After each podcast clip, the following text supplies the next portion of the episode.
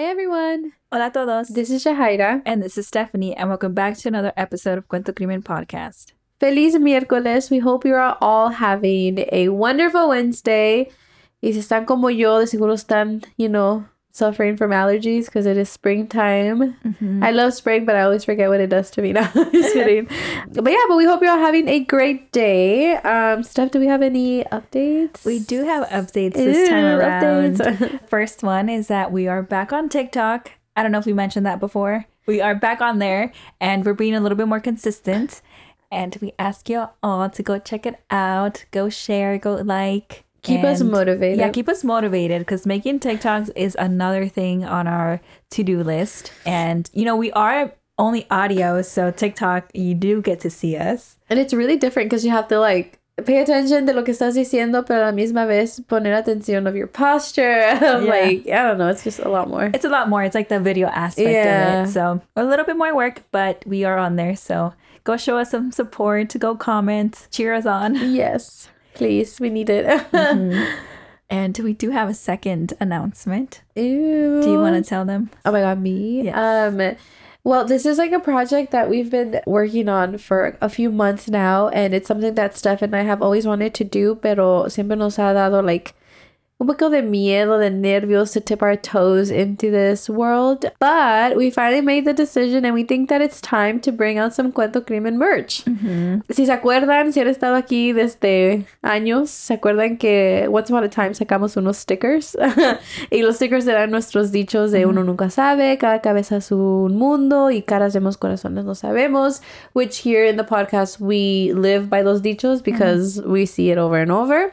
Um, entonces sí teníamos unos stickers por allí and some of y'all were so kind enough to support us and purchase some so we appreciate that and uh, we're bringing them back we're bringing them back and it's gonna be like a little like what like a little 2.0 Yeah, a little redesign, Yeah. rebrand. But yeah, I scared like uh, I think a couple of weeks ago, maybe even a month ago, we told y'all that we were working on some stuff, and we just kind of left y'all hanging like that. And so we were talking about how like okay, maybe we should let them know and like include them in the process because it, this is new to us. So Uh-huh. honestly, it's a very slow process. Nothing is really set in motion. We are right now working on designs, and you know we've talked to some designers and very Yeah. early stages on, but we do want to include y'all like in the process because we told y'all that we have something coming, but it might not be for a while. You know? but also también like para incluirlos a ustedes because you know obviously like these um, stickers and merch and everything that we plan on bringing out like it's essentially for you all so it's like qué les va a gustar a ustedes qué les gustaría ver you know color no color this font that font you know it's a lot of decisions to make yes. Yeah. and I think that's probably one of the reasons why we lagged taking this step because it's a lot it's a big project, you know, like we like to think like, oh, would we wear that? Would we like this? You know? Yeah. You know, just to put a little bit more effort into what we, you know, want to put out, right? Mm-hmm. And I mean, on Instagram, we did put a poll and we asked, like, oh, what would y'all like, right? And we got some suggestions. we did know? I think someone said like a bucket hat Yeah, that'd and I was so like cute. oh yeah said Summer something coming. to yeah summer's coming right Yeah. so yeah that's something to you know consider like we'd like to ask and like that's now in our head like Mm-hmm. maybe maybe we could do bucket hats who knows Yeah. So if you would like to put some kind of input, if you care at all, if you're listening to this, some of y'all may just skip it. Um, but yeah, follow us on Instagram or at Cuento Crimen Podcast. So ahí pueden estar más up to date or como dijo Stephanie, sometimes like we post stories with polls or like maybe just previews that we need y'all to vote on. We would appreciate a vote on. Um, yes todo eso lo pueden encontrar en el Instagram. yeah y'all can vote message us sin compromiso Mm-hmm. we just want to hear your feedback and you know let us know what y'all think about Yeah. these designs fonts and stuff like that we just wanted to include you all in this process because this is new to us right so we don't know how long it'll take for us to put this out to be honest Yeah. We're also um, very indecisive, so yeah with the designs like yeah. you know we have to really sit on them mm-hmm. you know and we have on some of the designs that we have right now Yeah. but we maybe need to sit on it for a little longer just to make sure that these are the ones Yeah. So yeah, we'll keep you all updated. We'll try our best. But yeah, like I said, those updates will probably be on the intros on the episodes or on Instagram. So yeah I a estar. so yeah those are our two main updates for this week and yeah so i know y'all are here for true crime so Um, I'm Oh, sure, yeah, are like, hurry up. so let's let's get started. Today we will be covering Karina Vetrano's case, and this case really shook us. And like we cover a crime every week, right? So mm-hmm. this case really left that impression on us. Karina was a 30 year old woman who was taking a jog when she was brutally murdered. And you know, one of the reasons why it left us so shook is because it highlights everyday danger that a woman can go through. Like it's just a simple jog, right? Mm-hmm. And so that's like kind of the crazy part that, you know, you're just doing your everyday thing and then something like this can happen. We get that it can happen to anyone, right? But the rate that it's happening to women, it's so much higher. I mean, just think about like how many cases de femicidio we have covered here on Cuento Crimen. Mm-hmm. And like Steph and I try to keep that in mind and we try to like include as much is diversity even the right word? Like like we do keep tabs on the demographics that we mm-hmm. have for like had here on the podcast, but still like a lot of them are femicides and it's really sad and it's scary because you know like como hemos dicho like Steph and I somos mujeres de color so these are the challenges and these are the fears that we face every day. But anyways let's begin on the case. Before we begin we would like to give you all a heads up because we will be talking about sensitive topics. Antes de empezar queremos darles una advertencia porque vamos a hablar de temas sensibles. Y también queremos decir que hablamos de estos casos con todo respeto a las familias y a las víctimas. Okay, let's begin.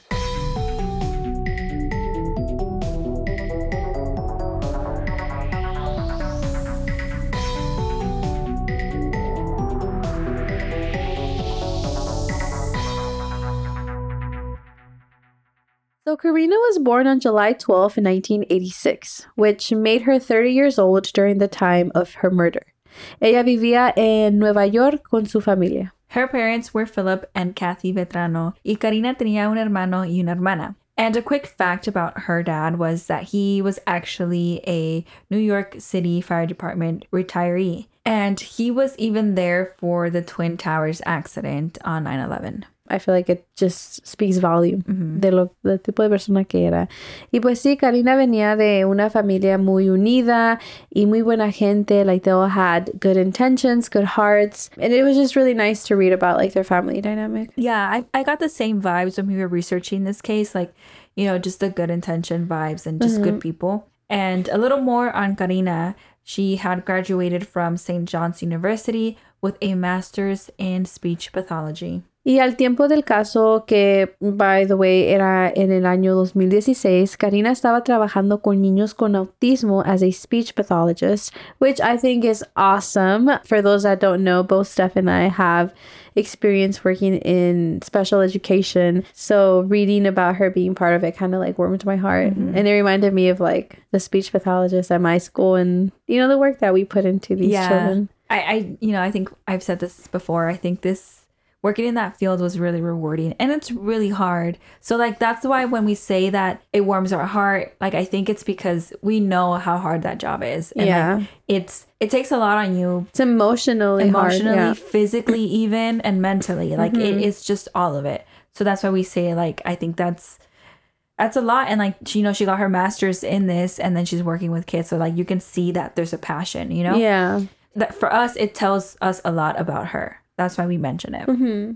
y aparte de esto Karina también was an aspiring writer and she even appeared in a 2013 short film que fue inspirada por los writing pieces de ella That must be a really cool, badass feeling to have your writing be transformed into a short film. Like, mm-hmm. heck yeah. I've always wanted to do that, Loki.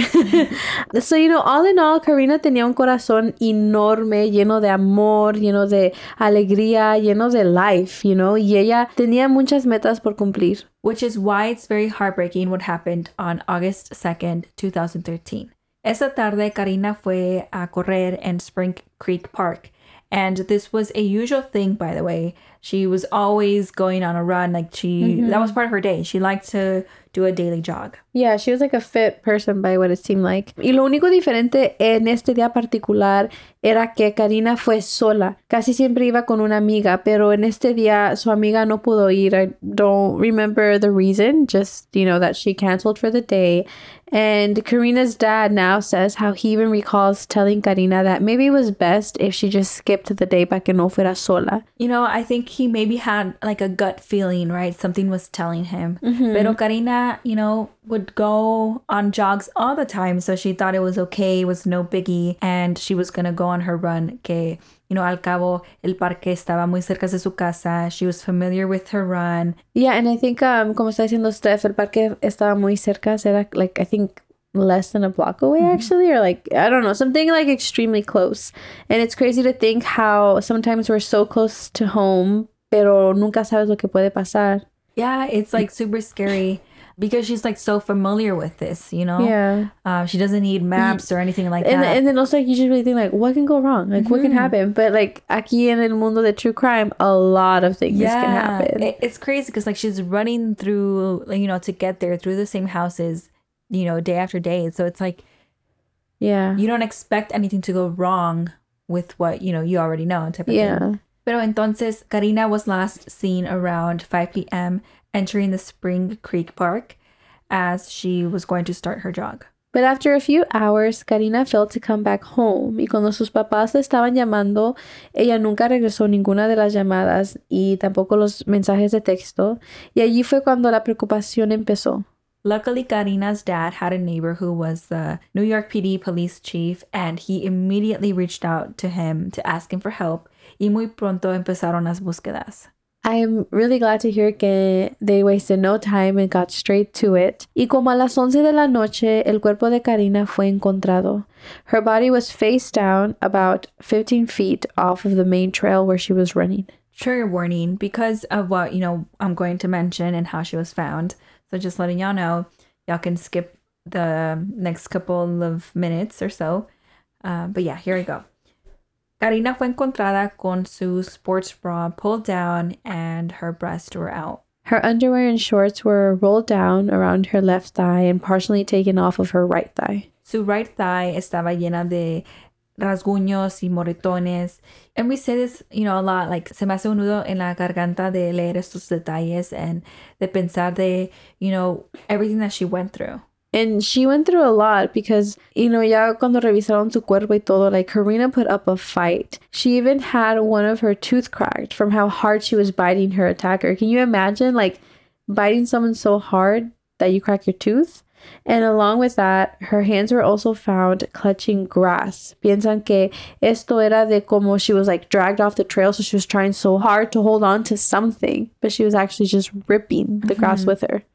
It's like kind of crazy how like we can tell what may have happened by looking at all these details and mm. like, you know, the scratches, los moretones que tenía and you know, you can see what she might have lived through. Yeah. right? So that's like, I don't know, so uh, scary and like sad to, you know, imagine what, mm-hmm. you know, Karina went through.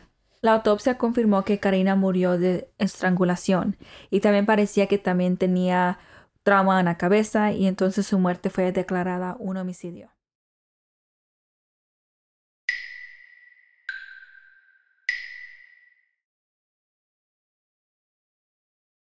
La muerte de Karina fue algo muy brutal y también muy violenta, like, you know, just based off reports and how they described that her body was found. Like, I think there was a report that said that she had been strangled so tightly que tenía una impresión de mano like a handprint around her neck. That's how tight it was. And and this is hours after too, so And along with that, ah, también encontraron ADN debajo de sus uñas y también en su celular. And yes, of course, this is like, oh my God, yes, you know, they found DNA, and this is like the person responsible for Karina's murder. But when investigators ran it through their system, it was no match. And so I think that has to be one of the most frustrating things. Like, aquí tienes algo so big that can mm-hmm. literally solve this whole thing. Pero si no tienes un match, there's only so much you can do. Yeah, I agree. You have all that you need to find this person. You know, get the answers that you need. But, you know, the DNA, like this was, it just led to no leads because it wasn't in the system. like so close yet so far. Y durante la investigación tomaron como 600 muestras de ADN to see if they could find a match, but no positive match was coming through. Police officials had a $10,000 reward for information or any knowledge on Karina's killer. And they also, you know, they did get a lot of leads. I think they had like around 250 leads, but unfortunately, it didn't lead to to like answers. For a while, people believed that Karina's murderer was connected to another murder that happened only a week after hers. El 7 de agosto, Vanessa Marcotte fue encontrada muerta in Princeton, Massachusetts, while she was also on a run, just like Karina. hmm And there were multiple similarities between the two cases, y es por eso que la gente empezó a pensar que they were connected, or, you know, that the same person had committed both crimes. Y por esta razón, these two cases got national attention. But pretty soon, this theory was ruled out because the DNA found in each case was not the same to one another. And, you know, because of that, they ended that theory. Y pues después que they dismissed that theory, así quedó el caso de Karina por un tiempo, hasta diciembre de 2017. The FBI and New York Police Department desarrolló y compartió un perfil sospechoso de quien pudo haber matado a Karina. Y a los pocos meses, el 4 de febrero de 2017, la policía anunció que they had taken in a suspect for questioning. Chanel Lewis, of 20 years old, was taken into questioning. He was a black young Brooklyn resident who had been arrested for a count of second degree murder. So, first of all, I think we also read somewhere that one of the main detectives of the case had seen Chanel around his neighborhood like multiple times, and that's kind of like what brought him under their radar or like questioning quién era este hombre. Yeah, and that was a bit confusing to understand, but it seems like one thing led to another, and Chanel was asked for his fingerprints, mm. and then when his DNA came back, it came back a match to the one found in Karina's fingernails and cell phone. Entonces, por eso es que, you know, they shifted their attention to him. Well, I mean, what are the chances though that your DNA is the same one that was found in a mm-hmm. murder scene? Like, what are the odds? Y también eso puede explicar, you know, por qué él andaba en el área, you know, where the detective was. And like, it seems like he almost wanted to kind of be in the loop on this case. Yeah. And so a little background on him. Chanel, como dijimos, tenía 20 años and he was currently unemployed y vivía con su mamá y sus tres hermanas y los hijos de sus hermanas. So it seems like a very busy home. Ellos vivían in a low income housing project in East New York, and that's how it was described. Y la casa de él estaba nomás tres millas del parque en donde Karina fue asesinada. Very close by también. And so when they initially run a background check on him, it turns out that he had a clean record. Apparently, like sí tenían escritos those that he had like a hatred towards women. En el pasado hab- había dicho comentarios that weren't okay. And he had been taken into protective custody numerous times in the past. And también leímos que he dealt with a lot of like mental health issues as well. And I feel like although he did have a like a clean record, like you know, no big crimes on there, I feel like there was a lot there to unpack, específicamente cosas que se tratan que ver con el asesinato de Karina. Yeah, I agree. And and so, you know, when police started asking him about the murder of Karina, he did confess his statement and even included a description of a very specific puddle of muddy water that was in the area. So he like knew these details. See, yeah, and I feel like detalles así chiquitos are what says the most. You know, like they say a lot. Like, how did he know, or how did he, how do you even think about describing a little muddy puddle that's nearby? So I don't know. To me, that's always something to look out for. And so at the end of the day, he did confess that he was the one who murdered Karina. But after he made the confession, he then took it back. No leímos por qué hizo esto. Like we don't know what was his reasoning behind that. Pero después de esto, Chanel claimed that he didn't kill Karina. Él dijo que el 2 de agosto él se fue a la casa después de haber discutido con su familia y que decidió ir a caminar al parque. Ahí es donde él vio a Karina y la atacó. It was just a random encounter, como dijimos, like a crime of opportunity, right? Y cuando Chanel regresó a su casa, su mamá dice que she remembers he came home with his clothes all torn off, he had bruises everywhere, y que cuando le preguntaron que qué le había pasado, él nomás dijo that he had been mugged by a group of men. Al siguiente día, su papá llevó a Chanel to the ER to get some treatment for his scratches and cuts all throughout his upper body. Loki, if you think about it, si te tienen que llevar al ER for some scratches and some bruising, entonces así estaban de feas esas Yeah. cortadas, esas heridas. And so that was his original confession, we are assuming. But like we said, he ends up taking it back and he ends up saying that all of that was not true. And along with him, también la familia de él denies him being involved in the homicide. La familia de Chanel ni sabía sobre el caso de Karina until Chanel was named a person of interest. And I mean, I feel like it's hard to be like in this situation to be Chanel's family y escuchar de las cosas horribles que le pasó a esta muchacha and just thinking that that could be your son, your brother. Like it's a lot of emotions there to unpack, you know? I don't know. I, I kind of like, I don't know. I don't know. Like I just, it must be tough. Yeah, it's it's a tough situation for the family to mm-hmm. accept that, you know? Yeah. And so the trial first began on November 5th, 2018, and it was very intense and a very long process. Chanel pled not guilty to murder and sexual abuse, and he was facing a sentence of 25 years to life in prison. Y el 7 de noviembre, el papá de Karina, Phil, testificó en la corte. And again, our heart goes out to her family because, you know, only he knows what he felt. Because I feel like it's a lot of emotions escuchar todo lo que le pasó a tu hija. And then here you have this person who they think is responsible for it in front of you. Like, it's a lot of emotion. Yeah, our hearts definitely go out to Karina's family. And the trial did go on for a while. After Karina's dad testified, the jurors watched a videotape of Chanel's original confession to the murder. They also presented a lot of forensic evidence in the trial, you know, like the whole thing with the DNA matched on the phone, on her fingernails. It seemed like there was a pile of evidence against Chanel, to be honest. And on November 21st, 2018, the judge declared a mistrial and rescheduled a retrial that didn't even end up happening until March 2019. That's a lot of time if you really think about it. Mm-hmm. Y el 23 de abril de 2019, Chanel fue condenado a cadena perpetua sin posibilidad de libertad condicional.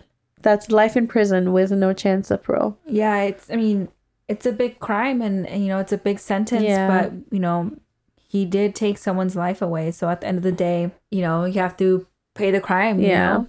And, you know, people had a lot of mixed feelings about this conclusion on the sentence, but muchas personas sí estaban de acuerdo with this punishment, pero, you know, también hay otras personas que creían que Chanel was wrongfully convicted.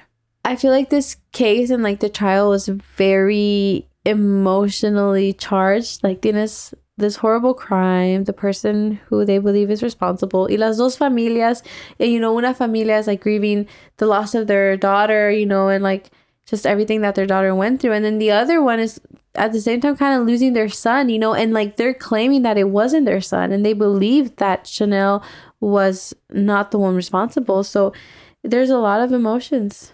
Al final del día, Chanel always said that he was innocent. And he said, and we quote, I'm innocent. I'm sorry for the family's loss, but I didn't do this. End quote. And um, just also like a disclaimer while we were reading about like or like why was it such a hard decision, right? The sí o no si era él. But we didn't really find the reasons why people thought it was hard. Like a lot of them just mostly it was the discussion of men of color getting charged with a woman's murder. You know, like mm-hmm. that's kind of like where they saw it. Um, and that's why a lot of people thought that this was mishandled. But at the end of the day, like we said, like Chanel was declared guilty and, you know, he is facing, you know, his sentence now. And we kind of wanted to end with a quote from Karina's dad that just completely broke our hearts. I think it's it was very powerful. So he said that he, his wife, and children, quote unquote, walk the earth as zombies, just waiting to die so we can be with Karina again. End quote. That's such a sad quote. It is. And like it might be just a little bit of a glimpse to try to understand what these families go through. Yeah. Because we, we say a lot, oh, I can only imagine this and that, right? Mm-hmm. But we mm-hmm. really can't. Like, that to me is such a powerful quote. Yeah. Y también, pues, I think we talked about this not too long ago, but again, like, estos casos son vida real, and these are real families that are left behind to grieve, you know, their family member. And it's really sad, and it's just, it's heartbreaking, yeah. you know, como nosotros as humanos can hurt others. Mm-hmm. Yeah. But yeah, I think in this quote, it's very powerful. He's, you know, saying how the day his daughter left, so did his su bienestar, su yeah. felicidad, su everything. Yeah, it's almost like walking on earth as zombies is kind of mm. like walking numbness. numbness, know? yeah. Yeah. So this is why we always like, you know, tell y'all it's important to remember that these are real stories, as you were saying. Yeah. You know, I do hope that investigators handled this case correctly. Like I they did match DNA, you know, from the scene to this person. So I hope that it wasn't mishandled in any way. But I am, you know, glad that the family is having closure and I really mm-hmm. hope it is closure because they got the real person that did Yeah. this crime. I mean, at the end of the day, though, su hija nunca va a regresar, que es mm-hmm. lo más triste. And yeah, I think this case just stuck out porque ya teníamos rato que no hemos escuchado of a, a crime of opportunity mm-hmm. happening just because. But yeah, but this was Karina's um, case. As always, vamos a poner fotos de ella up on our Instagram. If you would like to go take a look, if you have any questions, any comments, feel free to let us know over at the post on our Instagram at Cuento Crimen Podcast. And we will see you all next week.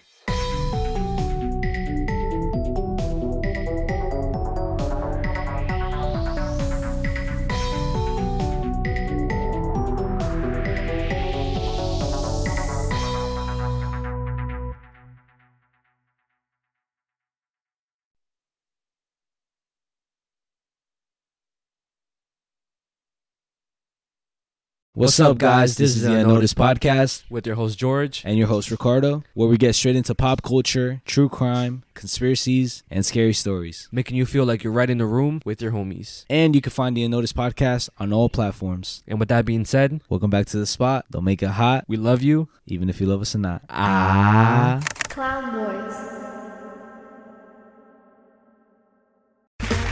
Okay, round two. Name something that's not boring. Laundry? Ooh, a book club. Computer solitaire, huh? Ah, sorry, we were looking for Chumba Casino. That's right. ChumbaCasino.com has over 100 casino style games. Join today and play for free for your chance to redeem some serious prizes. ChumbaCasino.com. No purchase necessary. Where prohibited by law. 18 plus terms and conditions apply. See website for details.